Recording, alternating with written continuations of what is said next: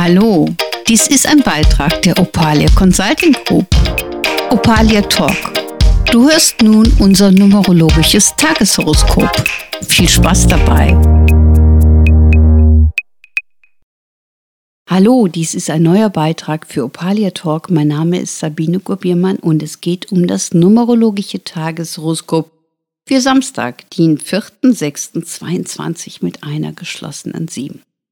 Wir haben Wochenende. Juhu, wir haben frei.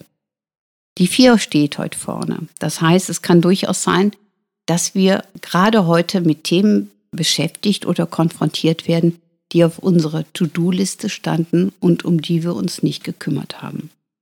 Wir sollten heute aufpassen, auch mit der geschlossenen 7, dass wir uns nicht zuballern mit jede Menge Aufgaben, die wir auf unsere To-Do-Liste aufgeschrieben haben, aber die heute eventuell kontraproduktiv sind.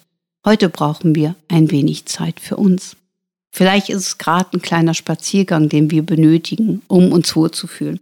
Oder wir haben das Gefühl, wir möchten unbedingt in die Stadt gehen, um uns ein neues T-Shirt zu kaufen.